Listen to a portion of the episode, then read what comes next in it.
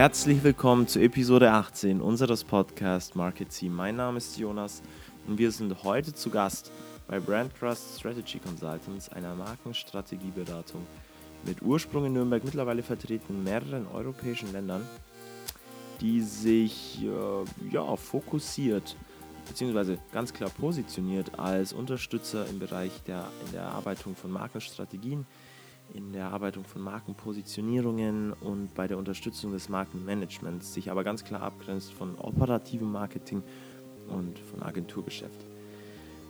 Wir haben gesprochen mit Sebastian Schäfer, Senior Brand Consultant, und zwar über Themen wie, was macht gute Marken aus? Wie stoße ich zu meinem Markenkern vor? Welche Fragen, welche kritischen Fragen muss ich mir als Unternehmen stellen? Und wie kann ich all das im nächsten Schritt dann auch operationalisieren? Das und noch einiges mehr gibt es jetzt in den nächsten 40 Minuten. Deswegen dranbleiben, denn it's Marketing Time.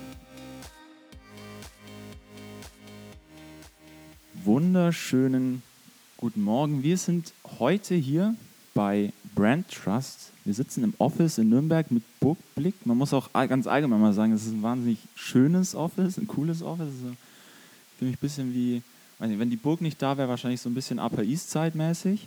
Es ist echt, man kommt hier rein, fühlt sich doch ein ganzes Stück weit wohl hier. Ähm, und ich sitze hier heute mit Brand Consultant Sebastian.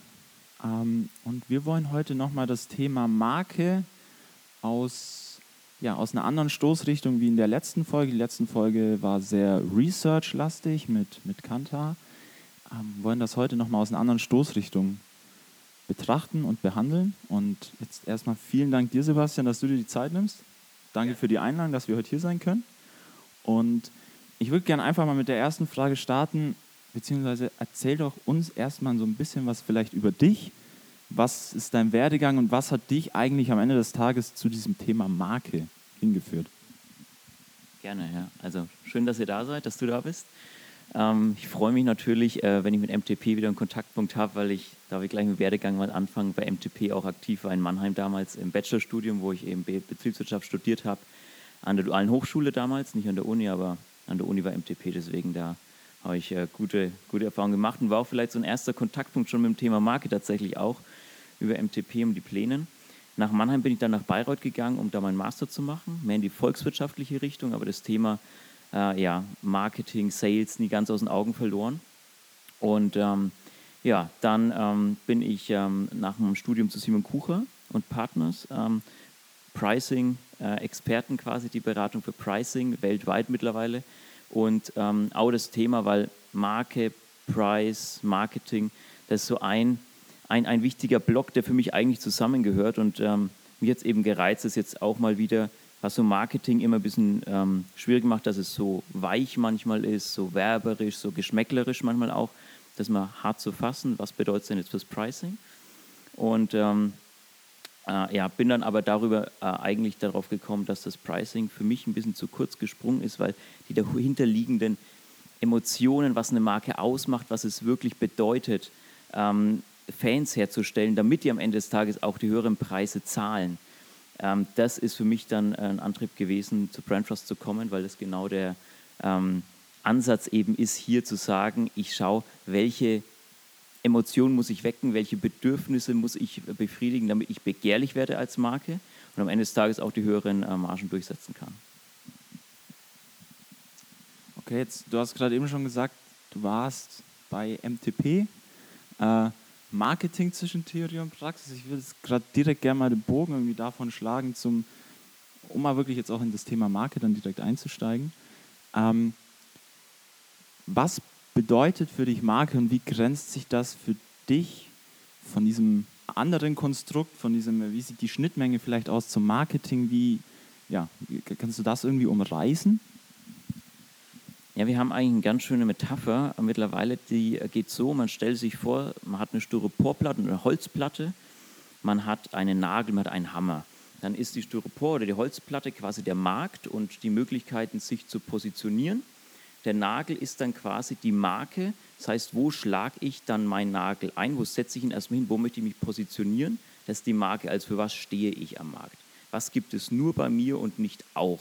Darum geht es, sich zu entscheiden und dann den Nagel anzusetzen und dann kommt das Marketing, das ist dann der Hammer, die Positionierung immer weiter reinzuschlagen in den Markt, um da quasi eine Position zu haben, die einem keiner mehr nehmen kann. Ein schönes Beispiel für eine starke Marke, die sich eine gute Positionierung gesucht hat und die auch wirklich sehr konsequent spielt, ist äh, Volvo.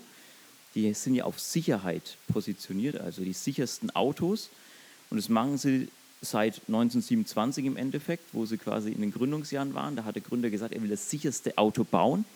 Und das haben sie dann immer weiter dramatisiert. Zum einen natürlich in den Produkten, also die sichersten Autos. Dann gab es Schwedenstahl, war dann so ein Thema. Dann haben sie einen Dreipunktgurt erfunden, 1959 und äh, haben jetzt mit Fußgänger-Airbags und äh, wirklich dem, dem autonomen sicheren Fahren das nächste Thema für sicheres Fahren entdeckt und ähm, schlagen diesen Nagel quasi immer weiter rein, natürlich mit Produkten, aber auch dann mit ähm, den, den klassischen Marketinginstrumenten von Kampagnen, von ähm, Spots, wo dann eben dramatisiert wird, wie man mit, seinem, mit seiner jungen Familie durch die Nacht fährt, na, aber sicher ankommt, weil Volvo eben äh, im Wald aufpasst, wenn ein Rentier vor die Straße läuft und Co. Die schwedischen Kulturcodes spielen sie auch noch mit, aber Sicherheit ist das dominierende Thema. Und da spielen die halt ganz, ganz konsequent und äh, das ist die Marke und Marketing, dann die Maßnahme ist das in Köpfen zu verankern und das schaffen sie ähm, seit 2010 besser denn je wieder, seit sie ähm, an die Chinesen zwar verkauft wurden, aber die haben sich wieder besonnen auf ihre Werte und, und spielen das ganz, ganz stark. Also man kann sagen, Marke, wofür stehe ich, was will ich mit meiner Marke, was kann ich nur und nicht auch und dann die ganze stilistische Umsetzung, das quasi dann das Marketing. Okay, wenn du jetzt sagst, Marke, Volvo als starke Marke, das Thema Sicherheit, ähm, das, was ich mich frage, ist, eine, eine, Beratungsfirma, wie ihr das seid, als Brand Trust, wie helft ihr jetzt, also wie helft ihr Unternehmen zu einer starken Marke zu kommen? Was sind die Fragen, die man sich stellen muss? Wie, wie komme ich vielleicht, ja, sagen wir mal, klassisch Beratung strukturiert und methodisch wirklich dann zu dem Punkt, okay, ich bin jetzt Sicherheit abgesehen von der Tatsache, dass das der Gründer gesagt hat, aber wie, wie sieht der Weg dahin aus? Gerne, also nehme ich dich mal mit auf die ähm, Reise quasi, wie wir ein Markenprojekt dann durchführen, weil es besteht natürlich, Herzstück ist die Positionierung, also Sicherheit in dem Fall von Volvo, haben wir jetzt angefangen, weil es wirklich so die, das Herzstück ist. Ganz wichtig aber auch, äh, dass ich weiß quasi, was meine Markenkernwerte sind. Was sind die Werte, denen ich folge? Was sind die Werte, denen ich vertraue? Also was hat mich in der Vergangenheit stark gemacht, fragen wir uns da. Thema Sicherheit. Was ist typisch für die Marke? Also wir befragen dann Kunden, wir befragen Mitarbeiter, was ist denn typisch, was fällt euch ein? Was macht die Marke denn überlegen? Also warum seid ihr überhaupt Kunde von der Marke und nicht von Konkurrent XY? Also was macht ihr überlegen? Und am Ende des Tages, was ist denn einzigartig? Also was andere überhaupt nicht haben, was ist einzigartig für die Marke? Und dann haben wir quasi, wir nennen es immer Markenarchäologie betrieben und wissen dann, was sind die Werte, die die Marke stark gemacht hat früher und quasi auch für Zukunft ähm, ja, wettbewerbsfähig machen kann, weil sie eben schon da sind. Das heißt, wir erfinden keine Werte, sondern schauen, was ist da und übersetzen es dann in die Zukunft. Also beim Thema, ähm, um einen Markenkern nicht von Volvo zu nennen, sondern von Apple, der wertvollsten Marke, ähm, was, was produzierend angeht und ähm, mit höchsten Margen vermutlich auch immer noch. Ähm, die haben drei Markenkernwerte. Es ist Innovation, Design und Easy to Use. Und jetzt hatten die Innovation Design Easy to Use, 2001 glaube ich war es, wo der iPad rauskam, haben die es auf dem iPod quasi gespielt, wie es damals halt für die damalige Zeit technisch möglich war, wie es die Kunden verstanden haben und so weiter. Und die haben diese Werte jetzt aber weiter übertragen und im neuen iPhone X Plus, Mac, keine Ahnung, wie es genau heißt, ist riesengroß. Ne? Selbst da haben sie es wieder drin, weil es ist immer noch easy to use. Und wer sich noch erinnert an die ähm, Keynote-Speech von Steve Jobs, als erste iPhone vorgestellt hat, da hat er genau diese Werte strapaziert, dann eben zu sagen, okay, Smartphones heute sind entweder einfach äh, zu benutzen oder sie sind ähm, innovativ. Ne? Und ähm, es gibt aber keines, das gleichermaßen innovativ und einfach zu benutzen ist. Und da hat er sich in die Lücke reingesetzt mit dem iPhone damals und hat quasi damals dann eine Lücke bedient, weil wenn man sich überlegt, was von Motorola und Co. und Blackberries dann auch ganz stark für Smartphone-Vorläufer gab, das war ja schon Wahnsinn. Und ähm, da hat eben Apple sich auf seine Werte ja, gestützt und ist denen treu geblieben über alle Produktlinien. Sagen wir mal, seit 2001 haben sie ja wirklich wieder darauf besonnen. Und das macht sie stark, also Markenkernwerte. Dann das Ziel, wo will ich hin, ist die Markenpositionierung. Da gehen wir dann so vor, dass wir schauen, was sind denn im Prinzip Lebensknappheit und Bedürfnisse der Menschen, dass ich attraktiv werde als Marke. Wir schauen, was ist glaubwürdig, deswegen haben wir den Markenkern, was glaubt man uns und was ist differenzierend, also was macht der Wettbewerb, wie können wir uns davon absetzen. Attraktivität, Glaubwürdigkeit, Differenzierung, das sind die drei großen Fragen, die man sich dann stellt bei der Positionierung. Und dann kann man das Ganze eben noch anreichern, äh, das machen wir auch immer, dass man schaut, welche Emotionen wecken wir dann. Also ein Ikea zum Beispiel weckt eine Emotion von, man tut sich, es ist locker, es ist ähm, demokratisiert, es ist schönes Wohnen für jeden zum kleinen Preis. Ich als Student bin in Mannheim auch zum Ikea gefahren, habe eine halbwegs solide Einrichtung gehabt, hat ein Bedürfnis von mir angesprochen und hat gleichzeitig auch noch wichtig jetzt bei Ikea und bei vielen guten Marken einen Kulturcode mitgetragen, der schwedische. Also nicht nur, dass die Fassade blau und gelb ist, sondern dass auch man sich duzt, dass es irgendwie schlichtes skandinavisches Design ist, war überall erlebbar. Und darum geht es am Ende des Tages, die Positionierung erlebbar zu machen. Also Markenkern, Markenpositionierung und dann die Umsetzung, die Erlebbarkeit. Wie bringe ich es dann wirklich rein, dass ich sehe, dass ich nicht nur ein Versprechen sehe in der Werbung, sondern dass das Versprechen auch einlöse dann, wenn ich in Ikea reingehe zum Beispiel, dass ich sehe, es ist wirklich äh, locker, die Leute duzen mich, es ist ähm, im Sinne von skandinavischem Design alles so gemacht und es ist einfach eine einfache Variante und dadurch wird eine ganze Marke erlebbar gemacht und das ist ehrlicherweise ähm, wahrscheinlich der schwerste Teil von einer guten Marke, die Erlebbarkeit. Das heißt, am Ende geht es darum, erstmal sich selbst zu finden wahrscheinlich. Gar nicht darum, sich selbst zu erfinden, sondern sich selbst wiederzufinden, wenn du so sagst. Ähm, und dann das Ganze umzusetzen, zu operationalisieren. Wenn, wenn wir jetzt von so einer sagen wir mal, Umsetzung, Operationalisierung sprechen und davon sprechen, okay, Marke ist jetzt am Ende des Tages auch Instrument, äh, ein Unternehmen zu managen, ein Management-Tool. Ähm, wie sieht das jetzt aus, wenn ich jetzt mal von dieser, sagen wir mal, gut, ich bin jetzt, ich bin der Kunde, ich gehe in Ikea und ich erlebe das alles, aber wenn ich jetzt quasi hinter diese Fassade, wenn ich dahinter eintauche, wie sieht denn, wie kann Marke als Managementinstrument dann im Unternehmen aussehen? Gibt es da vielleicht ein Beispiel, von dem du weißt, dass sie das sehr gut machen oder vielleicht auch ein Beispiel, von dem du weißt, dass sie das sehr schlecht machen? Also ich berichte immer gern von guten Beispielen, weil es deutlich motivierender ist. ähm, genau, ähm, möchte ich von einem äh, Bankenbeispiel erzählen, weil ich bin selbst im ähm, Schwerpunktbereich bei Finanzmarken ähm, untergebracht. Aber selbst da kurz als ähm, Erläuterung, fangen wir immer an, Marke zu erklären mit Marken, die einfach produzieren, weil wenn ich anfassbare Produkte habe, ist es immer leichter zu erklären, wie eine Marke einfach funktioniert und wenn ich einen Shop habe, wo ich reingehen kann. Ähm, ist eine Finanzmarke aus Deutschland und die haben quasi ähm, auch diese Positionierung und ähm, den Markenkern für sich äh, entdeckt, also mit uns entwickelt, also Markenkern, wofür stehe ich, wer bin ich sagen wir mal, ein harter Prozess, weil man muss äh, salopp gesagt anfangen, sich selbst zu lieben und so sein, wie man ist. Nicht so sein, wie man, äh, nicht ähm, jemand sein, der man nicht ist oder wie man gern sein möchte. Ist manchmal ein schwieriger Prozess, aber wenn wir das dann haben, dann ist es wirklich sehr wertvoll, weil es wirklich die Themen sind im Markenkern, die in den Köpfen der Menschen eh schon drin sind. Wir haben ein paar Markengesetze, ich weiß nicht, ob du gesehen hast, als du unten reingelaufen bist, da hängen sie in Stein gemeißelt. Da steht auch drin, starke Marken nutzen, was in den Köpfen der Menschen bereits vorhanden ist. Und deswegen der Markenkern und dann die Positionierung, wo wollen wir hin. Und ähm, die Bank, ähm, die wir beraten haben, hat gesagt, wo wollen wir hin? Wir wollen die fairste Bank werden, salopp gesagt. Dann haben wir gesagt, okay, was müssen wir tun, um als fair wahrgenommen zu werden? Fair kann sein, dass ich transparent bin, dass ich keine versteckten Kosten habe. Fair kann sein, dass ich rechtzeitig Bescheid sage, wenn ich in Verzug bin, bevor dann der Gerichtsvollzieher vor der Tür steht zum Beispiel.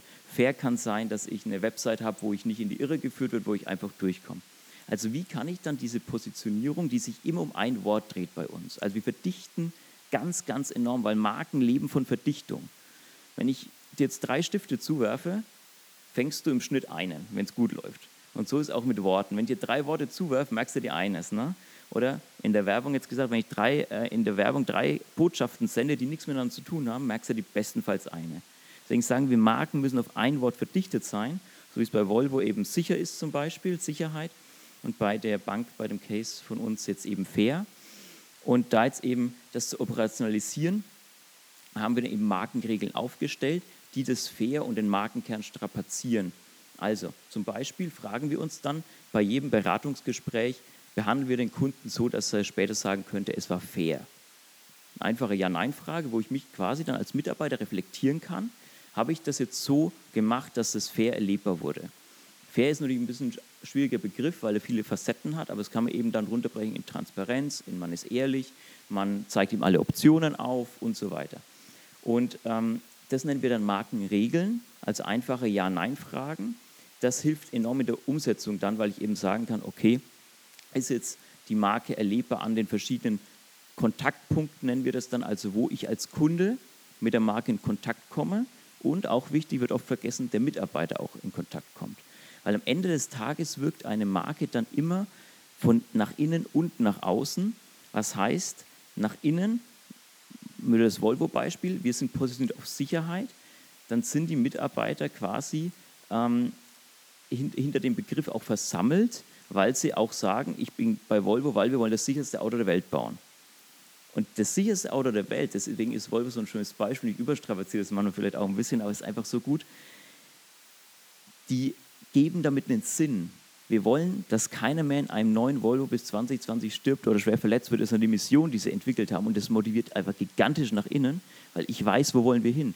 Die Entwicklungsabteilung weiß, wo wir hinwollen, das Marketing weiß, wo wir hinwollen, der Einkauf weiß, wo wir hinwollen. Der Einkauf kauft keinen billigen Stahl, das äh, HR stellt Leute ein, die auch Bock haben, das sicherste Auto zu bauen, nicht das schnellste, dann gehen sie vielleicht eher zu Porsche. Und ähm, die Produktentwicklung tut alles dafür, eben Innovationen zu bauen, die diese, ähm, die diese Vision und Positionierung, worauf dann eine Marke quasi letztlich gebaut ist, auch stützen. Heißt, wenn wir ähm, das dann implementieren, erzeugt das einen Sinn, wenn die Positionierung gut ist, was zu Motivation führt, weniger Fluktuation, das kann man auch alles messen. Haben wir zum Beispiel jetzt auch bei unserem äh, Bankkunden ähm, gemacht, ähm, dass die quasi gesagt haben, okay, wir schauen uns mal, wie gut wir unsere Marke leben an den Kontaktpunkten. Da kann man sagen, okay, es wird als fair wahrgenommen vom Kunden, wie entwickelt sich ähm, unsere äh, Marge, unser Geschäft und wie entwickelt sich gleichzeitig ähm, die Mitarbeiter, die, ja, die Mitarbeiterschaft haben wir höhere Fluktuation oder nicht. Wir hatten geringere Fluktuation, höhere Produktivität und äh, konnten am Ende des Tages auch dazu übergehen, zu sagen, okay, jeder ist eigenverantwortlich für sich, weil er weiß, das Ziel ist, die fairste Beratung zu bieten, die fairste Bank zu sein. Man kann alles dafür tun, dann gab es auch keine Stechuhren mehr, sondern Vertrauensarbeitszeit, weil alle auf ein Ziel hingearbeitet haben. Das heißt im Endeffekt, also um das jetzt nochmal alles irgendwie so auf, zusammenzufassen, ich muss mich erstmal selber finden, selber kennenlernen und mir wahrscheinlich sehr, sehr viele unangenehme Eingeständnisse manchmal auch machen. Mir eingestehen, wer ich bin und nicht wer ich sein will. Das ist, ja, stelle ich mir schwer vor. Das fängt ja schon, das fängt ja schon im Einzelnen und Kleinen manchmal an. Ähm, und dann stelle ich mir einfach, oder was heißt einfach? Einfach ist immer einfach gesagt, aber ähm, dann stelle ich mir Regeln auf, an die ich mich einfach jeden Tag halte und die ich mir jeden Tag wieder ins Gedächtnis rufe.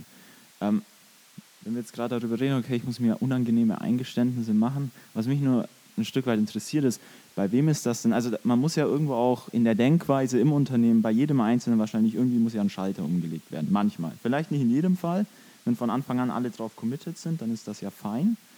Aber bei wem ist das denn am schwierigsten? Ist dieser, dieser Change, den man vielleicht manchmal braucht, ist das schwer, sagen wir mal, wenn wir wirklich oft zu den Mitarbeitern gehen? Oder müsst ihr da manchmal auch schon richtig mit den wir, Führungskräften, Vorständen ringen, dass die sich diese Eingeständnisse erstmal machen? Also wo, wo, im, wo im Unternehmen ist das vielleicht am schwierigsten? Ähm, es kommt natürlich auf Einzelfall an, aber generell schwierig ist überall. aber es ist, ähm, weil was, was, was, was wir machen bei Brand Trust, das ist manchmal echt hart für Unternehmen, aber der Mehrwert ist so gigantisch gut, dass es tatsächlich viel mit uns machen. Wir, lassen, wir betrachten das Thema Strategie, wo will das Unternehmen hin, den Sinn, mal aus einer ganz anderen Richtung. Wir sorgen für einen Perspektivwechsel. Weil am Ende des Tages, wenn ich sage, wo will ich hin als Marke, das ist ja auch das Ziel von Unternehmensstrategie, ne? wo will ich hin? Wir betrachten es aber aus einer anderen Sicht, aus einer weniger technischen Sicht, aus einer äh, lustvolleren Sicht, kann man so sagen. Und ähm, das Wichtigste bei einer Marke ist immer, Marke wächst von innen nach außen. Das heißt, am nächsten an der Marke ist immer der Vorstand oder die Geschäftsführung. Und die muss dran glauben, weil die müssen es vorleben. Wenn jetzt der Geschäftsführer oder der Vorstand nicht daran glaubt, an, die, an das Ziel der Marke, an die Positionierung, wenn der Volvo CEO nicht daran glauben würde, Sicherheit ist das entscheidende Thema, wo wir hinwollen, dann kann es auch nicht vorleben. Dann kann es nicht Glaube vermitteln in seinen ähm, Mailings an die Mitarbeiter, dann kann es nicht, glaube ich, vermitteln in Interviews, dann, dann ist es einfach schwierig, weil es nicht vorgelebt wird. Und Marke lebt in dem Sinne von, dass es vorgelebt wird von den Führungskräften, weil es ist leider so, im Zweifelsfall machen Mitarbeiter das, was, seine, was die Führungskraft gerade vormacht. Ne? Und deswegen ist ganz wichtig, erstmal ähm, Marke als Führungsrolle, ähm, als Führungsaufgabe zu definieren. Und dann natürlich runterzugehen und zu sagen, okay, wie kann es denn jeder für sich mit Sinn füllen? Weil es ist natürlich erstmal so, wenn wir das Wort gefunden haben, Sicherheit oder fair, es muss jeder für sich runterbrechen, was bedeutet es denn für mich, damit ich was damit anfangen kann, damit ich glauben kann. Und für einen bedeutet halt äh, Sicherheit eben, dass er keinen billigen Stahl kauft, für den nächsten, dass er eben die richtigen Leute einstellt und so weiter. Und das mal zu definieren, für jeden mit Leben zu füllen, dann bin ich auf einem guten Weg und dann weiß ich auch, dass die Marke glaubhaft gelebt werden kann. Ne? Dann habe ich nicht dieses Problem, dass einfach äh, die Leute möglichst oft das Wort fair in den Mund nehmen und glauben, damit ist die Marke implementiert, weil darum geht es genau nicht, ne? das möglichst oft zu sagen oder in der Werbung möglichst oft zu sagen, sondern am Ende des Tages geht es darum, das im täglichen Miteinander erlebbar zu machen und jetzt nochmal um die Bank vielleicht nochmal zu ähm, nennen und ein bisschen Einblick zu geben. Finanzmarken generell ist die Herausforderung bei Marken, dass die Marke jeden Tag neu erbracht wird. Es ist eine Dienstleistung am Ende des Tages und jeder Mitarbeiter erbringt die Marke täglich neu. Und das ist die Herausforderung. Ne? Und ähm, deswegen ist ganz wichtig, die Marke mit Leben zu füllen. Äh, das klingt jetzt komplex, ist es erstmal auch, aber jetzt nicht im Sinne vom Verstehen und mit Leben füllen, das, da, da helfen wir gut mit, das, das klappt auch immer, sondern einfach die Sache, das über die Jahre hinweg weiter zu, ähm, im Sinn zu behalten, den Willen haben, sich danach auszurichten und dann auch zu sagen, ähm, wie kann ich es jetzt an schwierigen ähm, Momenten mit dem Kunden oder mit dem Mitarbeiter, wie kann ich mich da auch fair verhalten. Ne? Also wenn ich jetzt sage, ähm, ich muss vom Mitarbeiter trennen, ganz hartes Beispiel, wie kann ich mich da fair verhalten? Das sind wirklich schwierige Situationen, wo man dann wirklich mal reingehen muss, tief hinterfragen, zusammen äh, Konzepte entwickeln, wie ich mich da verhalte, um es da noch erlebbar zu machen. Das heißt, Marke ist am Ende des Tages tatsächlich auch viel Disziplin, das an allen Kontaktpunkten durchzuhalten, weil ein bisschen Marke geht nicht. Ich kann nicht in der Werbung schreiben, wir sind fair und dann geht ein Mitarbeiter rein und sagt, boah, ich wurde total unfair behandelt. Ne? Das geht nicht und deswegen ist Marke Disziplin, aber es lohnt sich, wenn man sich die großen Marken der Welt anschaut, die wurden auch nicht in, in einem Jahr errichtet, ne? so wie Rom nicht an einem Tag errichtet wurde, ne? sondern Steve Jobs hat im Endeffekt 30 Jahre gebraucht, bis er die Marke da hatte, wo sie 2.1 war, ne? mit dem iPod vielleicht eine sehr platte Frage. Ist, ist, ist das eine Benchmark, 30 Jahre? Nee, ist kein Benchmark. Es, es kann auch schneller gehen. Also wenn man sich Startups heute anschaut, äh, schönes Bankbeispiel N26, ähm, die, die haben ja quasi ähm, in, in, in der Kommunikation Banking without the Bullshit. Also sagen reines Banking, ich habe eine Kontoöffnung in sieben Minuten. Im Prinzip sagen die, wir sind die digitalste Bank für Deutschland. Ne? Und ähm, da haben sie quasi dann den Nerv getroffen, zu sagen, da positionieren wir uns drauf. Und Startups, das ist durch, bedingt dadurch, dass alles schneller geht. Steve Jobs ist in der Zeit, äh, hat in der Zeit gegründet, äh, die, die war grundlegend anders von den Möglichkeiten, die wir heute haben. Startups müssen auch schneller zu guten Marken werden, wenn sie wirklich am Ende des Tages profitabel sein wollen. Und ähm, das ist auch das Problem von vielen Startups heute, dass die eben das nicht schnell genug schaffen, begehrt zu werden. Sie wollen immer schnell bekannt werden, Startups, ne? Aber am Ende kommt es auf die Begehrlichkeit an. Und deswegen sagen wir auch, Marken müssen in erster Linie begehrt sein und nicht bekannt. Weil wenn, ich, weil we, wenn mich wenige kennen, aber die wenigen, die mich kennen, es sehr begehrlich finden, was ich mache, dann verdiene ich Geld. Wenn mich viele kennen, aber wenige mich richtig begehrlich finden oder wenige richtig gut finden, dann bin ich im Opel-Dilemma, wo ich sage, jeder kennt mich, keiner mag mich. Ähm, in Franken kann man so sagen, Lothar Matthäus ist ein ähnliches Beispiel. Ne? Ähm, das ist eben ein Problem, wenn ich dann äh, zu wenig auf die Begehrlichkeit, auf die Attraktivität der Marke einzahle, nur auf Bekanntheit gehe. Das ist eigentlich ein Grundproblem von Markenführung, was oft falsch verstanden wird. Und da sind wir auch teilweise, muss man das sagen, missionarisch unterwegs, unsere Art der Perspektive reinzubringen. Deswegen, es ist manchmal hart, weil es auch die, wir, wir ein bisschen aus der Komfortzone rauslocken, aber es bringt am Ende, wenn ich die Komfortzone verlasse, das Wachstum, das ich brauche und die neuen Impulse, um halt zu bestehen in der Zeit, wo ähm, eben im Banking sich so viel ändert, wo ich sage, ich kann heute schon mir meinen Anlagevorschlag von einem Robo-Advisor geben lassen, der im Prinzip völlig ohne menschliches Zutun für mich einfach aus Algorithmen berechnet, was der ideale Anlagevorschlag für mich ist in Fonds, Aktien, Anleihen etc., wo ich früher einen Bankberater hatte.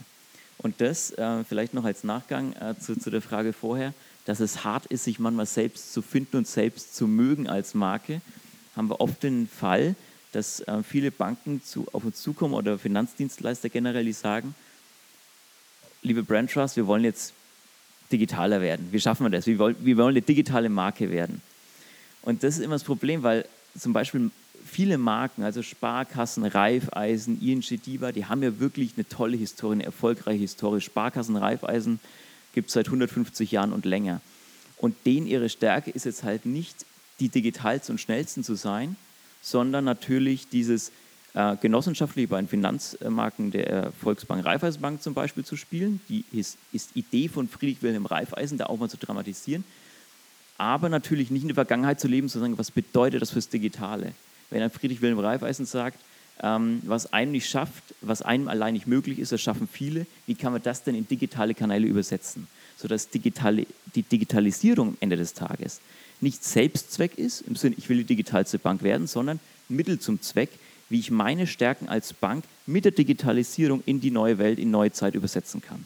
Und das ist im Prinzip dann, wenn wir diesen Mindshift-Change mal gesetzt haben, dann wird das Thema Digitalisierung für viele auch gleich weniger bedrohlich, sondern man erkennt die Chancen, die eigentlich drin liegen. Und das ist dann, muss ich sagen, immer ein sehr, sehr motivierender Moment auch für mich und für alle bei Branchers, wenn wir sowas wieder geschafft haben, dass man sieht, Thema, Hype-Thema Digitalisierung, wie kann ich es eigentlich verknüpfen mit dem, was mich bisher stark gemacht hat?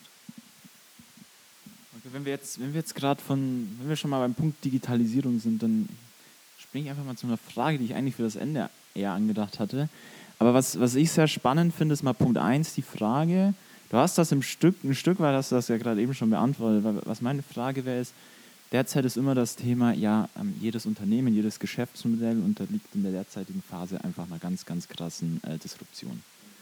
Äh, ob das Automobilhersteller sind, die gerade darum bangen, äh, dass sie auch in 20 Jahren noch ihre Bleche biegen, oder ob das Banken sind oder wer auch immer das jetzt ist. Ähm, was mich jetzt interessiert hätte, ist mal, unterliegen auch Marken dieser Disruption oder sind es nur die Geschäftsmodelle dahinter? Du hast gerade eigentlich gesagt, eigentlich sind es nur die Geschäftsmodelle und wir müssen jetzt dazu kommen, es, diese Geschäftsmodelle jetzt so auszurichten, quasi so aufzubauen, dass, dass sie die Marke weiter stützen. Also die Marke führt das Ganze quasi an, wenn ich das richtig verstanden habe. Und dann auch natürlich noch die Frage, wie meister ich jetzt in so einer Phase dann einen gewissen Wandel, den ich eventuell brauche in diesem Spannungsfeld. Wir sprechen ja von, von Werten, von Identität und ich werde jetzt nicht, weil Digitalisierung ist, ja meine Identität aufgeben. Das ist wahrscheinlich auch überhaupt nicht im, im Sinne der Markenberatung. Ähm, und, und wie meistere ich dieses Spannungsfeld? Ja, das ist, ähm, das ist eine sehr gute Frage und ist auch sehr wichtig ähm, zu verstehen. Ähm, die Marke also wir haben ja gesagt, es gibt einen Markenkern, die Markenpositionierung. Das sind so die zwei Hauptelemente der Marke, der Markenstrategie. Und der Markenkern sagt eben, wer bin ich, wofür stehe ich. Und das ist im Prinzip dann, das sind Werte. Und Werte sind jetzt erstmal ähm, längerfristig angelegt, die sind auch schon geglaubt. Also Werte, das haben wir vielleicht eingangs nicht, nicht genug dramatisiert, hole ich gerne nach. Werte sind was anderes als Leistungen. Werte werden geglaubt, Leistung muss ich erst noch beweisen. Wenn jetzt Porsche einen super Sportwagen bauen würde, sage ich jawohl, die stehen für Sportlichkeit, die haben schon immer gemacht, Ferry Porsche irgendwie schon in 20er Jahren, 30er Jahren letzten Jahrhunderts, vertraue ich drauf, klar, glaube ich denen. Wenn jetzt, ähm, also ich, äh, Daihatsu käme und sagt, wir bauen super Sportwagen, da wäre ich erstmal skeptisch, weil es nicht zu den Werten passt.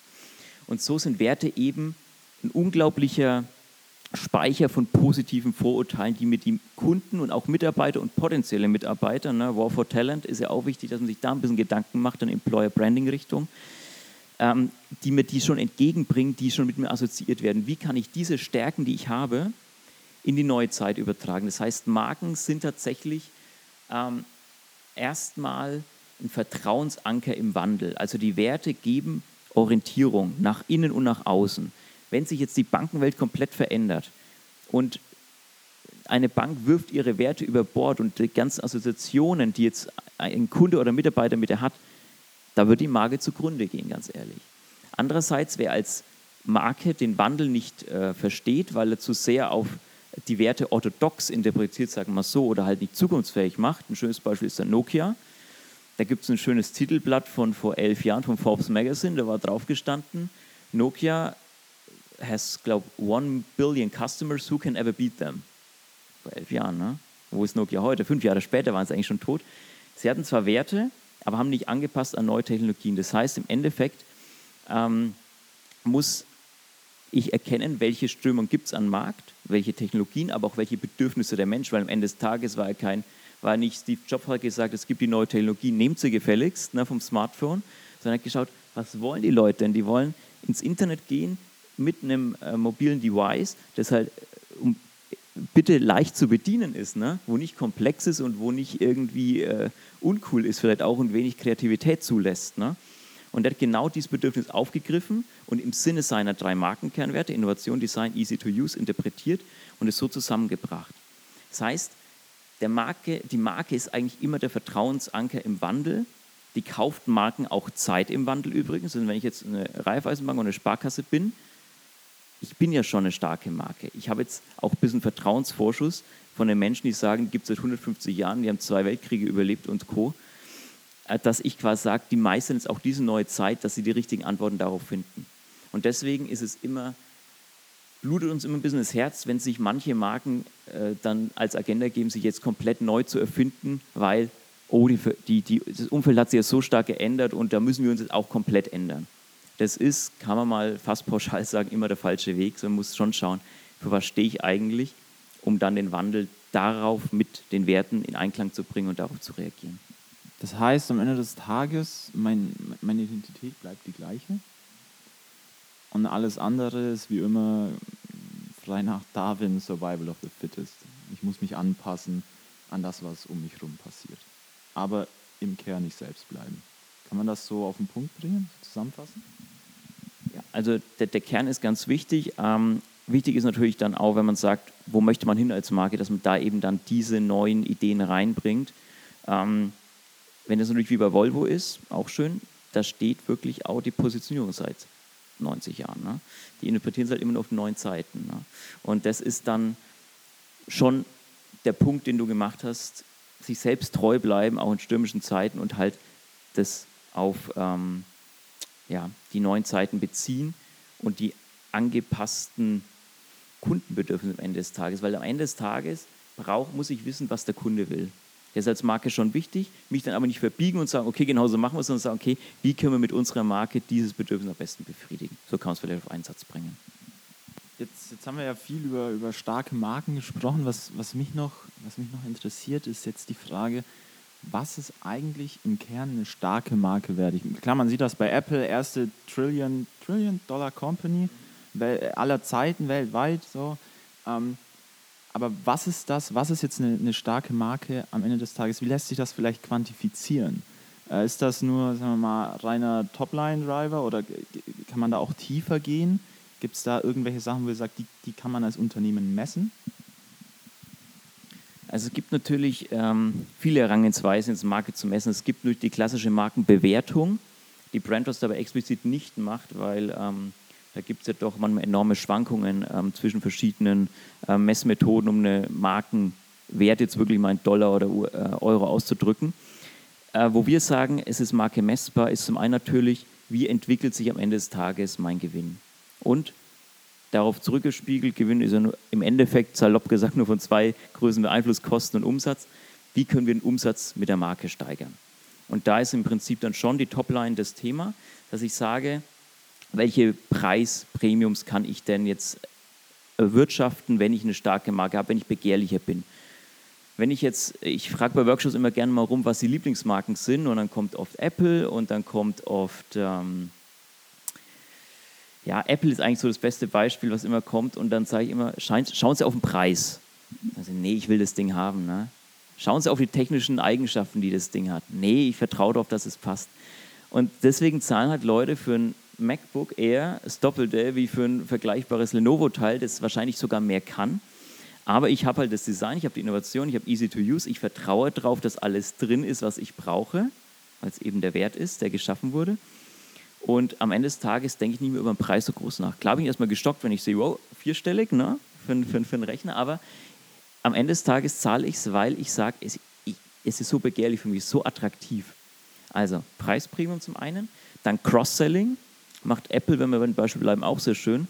Wir haben im Prinzip ein, ähm, sehen wir heute, ein Apple-Ökosystem, wo sich alles um die iCloud ein bisschen ähm, gruppiert, wo ich meinen Rechner habe, wo ich also meinen Laptop, mein Notebook, mein iPad, mein ähm, iPhone, meine Apple Watch habe, wo sich quasi alles reingeht und viele, die ja quasi übers iPhone zu Apple gekommen sind, die kaufen dann auch andere Sachen von Apple. Also Cross-Selling, auch ein wichtiger Indikator, wie viel Cross-Selling kann ich durch Marke erreichen. Und ähm, was auch noch gut ist, ähm, die Wiederkaufsrate am Ende des Tages. Also wie viele kaufen sich wieder ein Apple? Ich zum Beispiel muss gestehen, ich habe mir jetzt, glaube mein, mein viertes Smartphone jetzt gekauft und es ist das vierte von Apple. Ich bin immer dabei geblieben, weil es mich einfach überzeugt und weil ich sehe, es hat so eine Anziehungskraft und am Ende des Tages hat auch eine Attraktivität, wie es zu bedienen ist, wie ich dann im iTunes alles machen kann. Das sagt, es ist es mir wert. Und das ist eigentlich das Essentielle. Es ist mir die Marke wert, da mehr für zu investieren.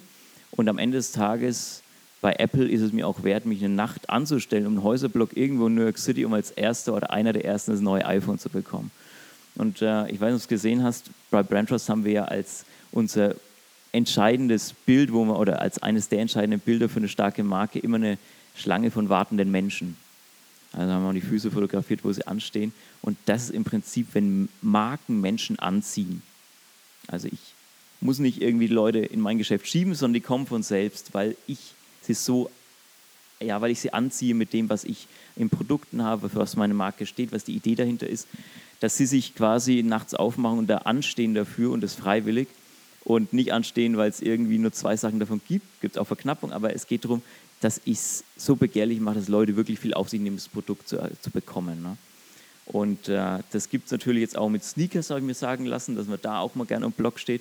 Also es gibt auch noch viele andere Marken, die das richtig machen. Am Ende des Tages muss ich so begehrlich sein, dass die Menschen wirklich einen langen Weg auf sich nehmen und, und äh, dann auch wirklich mehr dafür bezahlen wollen und es teilweise auch gerne tun, was nicht das Optimale ist.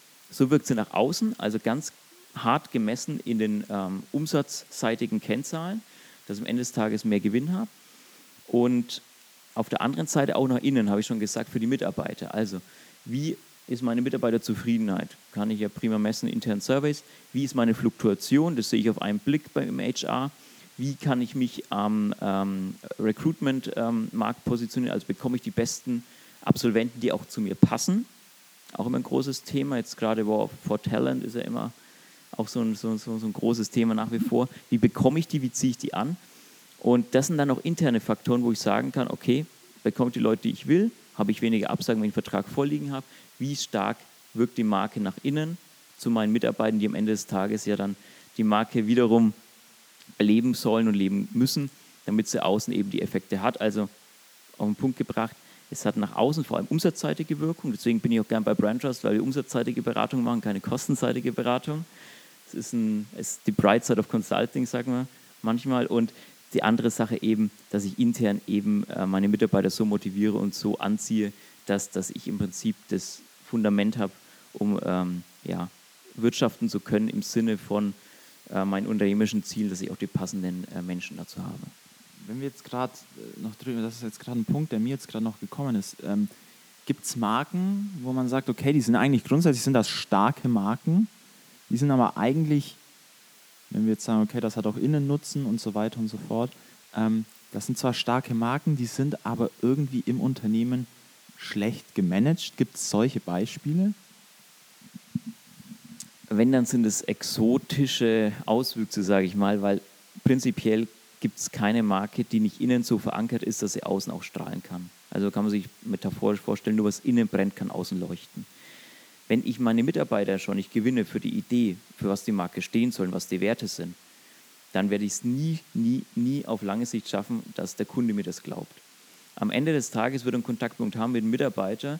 Und wenn der Mitarbeiter von, ähm, äh, von der Bank, die auch fair positioniert ist, nicht fair mit ihm umgeht, weil, weil er es für sich nicht verstanden hat oder für sich nicht, ähm, oder weil er sagt, ich will gar nicht fair sein, ich will meine Provision nur kriegen, weil, weil das mein Hauptantrieb ist, dann wird eine Marke nie stark nach außen sein. Ich kann mal so äh, über die Werbung erstmal viele Versprechen abgeben. Das geht natürlich. Also äh, ein Beispiel von einer Marke, die, die, die mir gerade ein bisschen Kopfzerbrechen macht, ist Eurowings.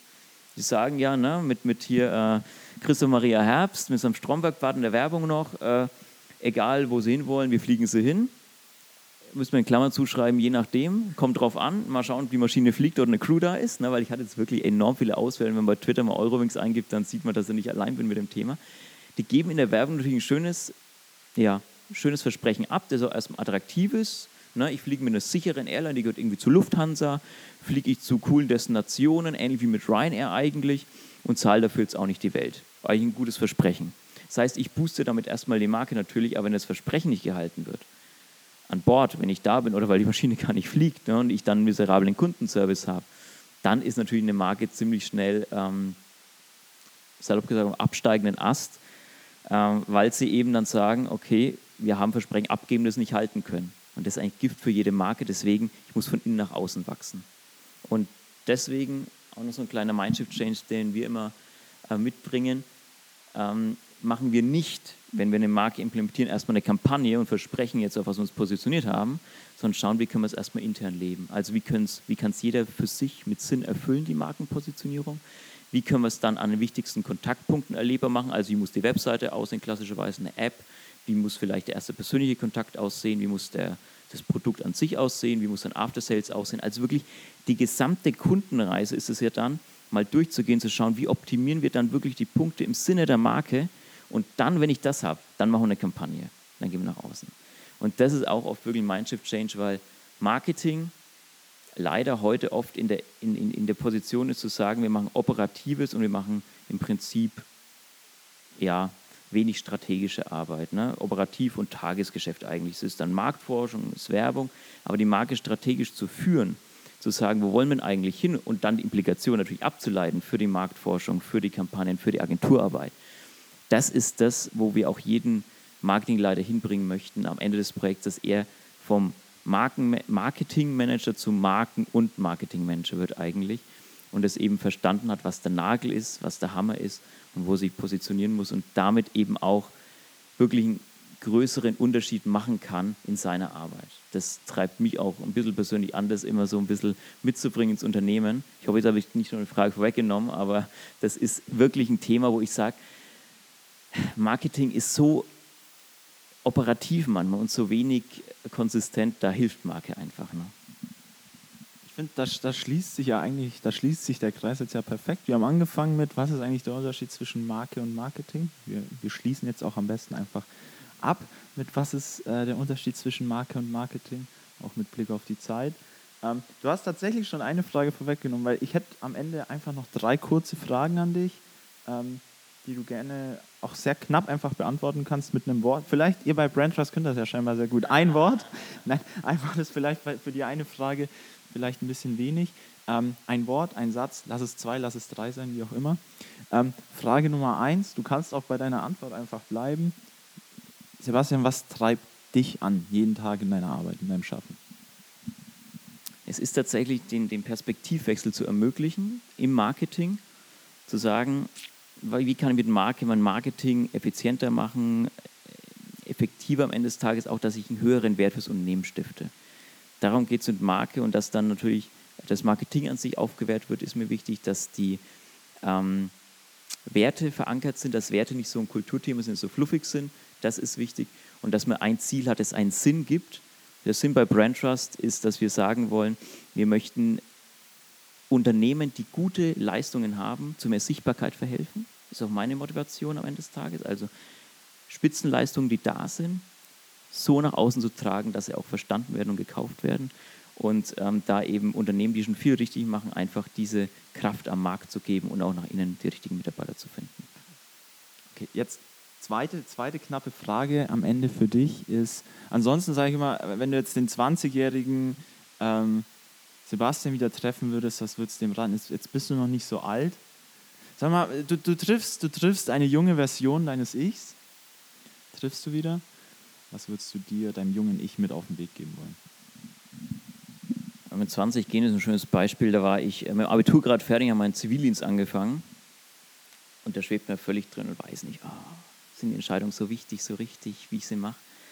Es sind zwei Dinge. Das eine ist Gelassenheit, weil wenn man es sich zu verkrampft angeht, dann wird es eh nicht äh, gut.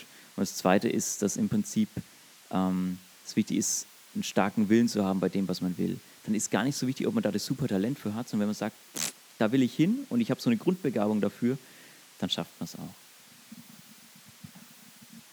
Und jetzt äh, letzte, letzte Frage, was, was heißt letzte Frage? Dein, dein letzter Satz für diesen Podcast, ähm, ein Satz, der vielleicht für dich eine gewisse Bedeutung hat, unter dem du vielleicht auch deinen Namen sehen möchtest.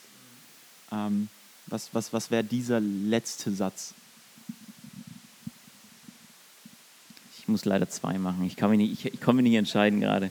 Äh, es sind zwei Sätze. Das eine ist, ähm, weil Marken von Emotionen leben, sollen sie immer in Erinnerung rufen, Emotions is Energy in Motion. Wie schaffe ich das als Marke? Das ist ein unglaublicher Satz, wenn man da mal drüber nachdenkt sich für seine Marke ähm, befasst. Also Emotion is Energy in Motion. Wie schaffe ich diese Energie?